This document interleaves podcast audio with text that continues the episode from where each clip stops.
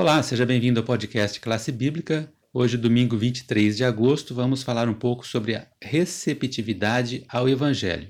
Você que está nos ouvindo, principalmente no podcast, você pode ler lá em João 4, 27 a 30, depois dos versos 39 até o 42. É o primeiro assunto que vamos tratar hoje.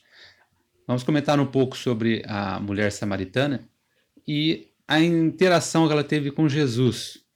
E o Renan, que está conosco hoje, vai falar um pouco sobre é, de como, é, mesmo em lugares inusitados, Jesus alcançava as pessoas e como nós podemos aproveitar esse ensinamento. Não é, Renan? Tudo bom?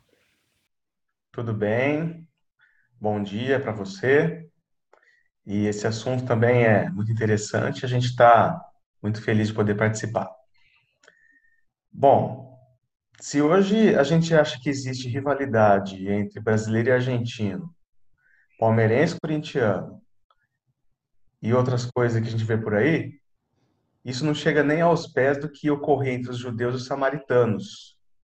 Eles não se bicavam por nada, essa era a verdade. Então, a rivalidade era muito maior do que a gente vê por aí hoje. Hoje a gente tem uma certa rivalidade lá no Oriente Médio, lá no Israel, nos palestinos, é mais ou menos parecida com aquela. E o último lugar que os discípulos esperavam encontrar pessoas receptivas ao evangelho era Samaria. Ao longo dos séculos, os samaritanos eles tiveram um conflito com os judeus sobre a doutrina e adoração. Então a, a discussão, na verdade, ali era mais religiosa mesmo. Os samaritanos quiseram participar da construção do templo em Jerusalém. É, Para quem não sabe, a origem era a mesma, os dois é, tinham origem hebreia. Só que por conta do paganismo, os samaritanos eles se afastaram um pouco ali, tiveram uma, uma discórdia com os, jude os judeus, né? E aí eles se dividiram. Então eles quiseram participar até do, da construção do templo de Jerusalém, mas os judeus eles não aceitaram ajuda por conta do envolvimento que os samaritanos tinham com a cultura pagã. Então, é, os samaritanos eles acabaram construindo o próprio templo deles no Monte Gerizim. Mas é, Jesus ele conseguia ver ali o que os discípulos não viam, que eram pessoas receptivas. O Evangelho de João relata que Jesus sentiu a necessidade de atravessar pela província de Samaria, pois ele percebeu que ali também havia corações receptivos à mensagem, a começar pela mulher samaritana, aquela mulher tão sofrida e necessitada. Mostra que quando nós damos ouvidos à voz de Deus, nós vemos possibilidades onde outras pessoas só veem dificuldades. É, realmente, é, o olhar de Jesus é bem diferente do nosso, né? E é o que continuamos aqui na segunda questão da semana, agora está em Atos 8, 4, 5 e o 14. E a questão é: qual foi o resultado do ministério, do ministério de Jesus em Samaria? Então, é o capítulo 8 de Atos é muito interessante, porque ele nos mostra que, posteriormente, após algumas pregações de Filipe, de um apóstolo, os samaritanos aceitaram o evangelho e foram batizados.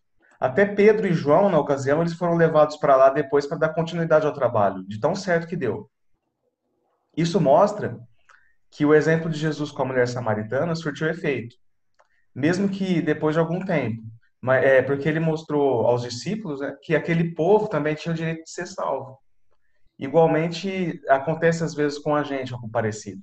Às vezes nós não vemos os resultados do nosso testemunho é, naquele momento, mas no tempo certo, isso vai refletir na vida das pessoas.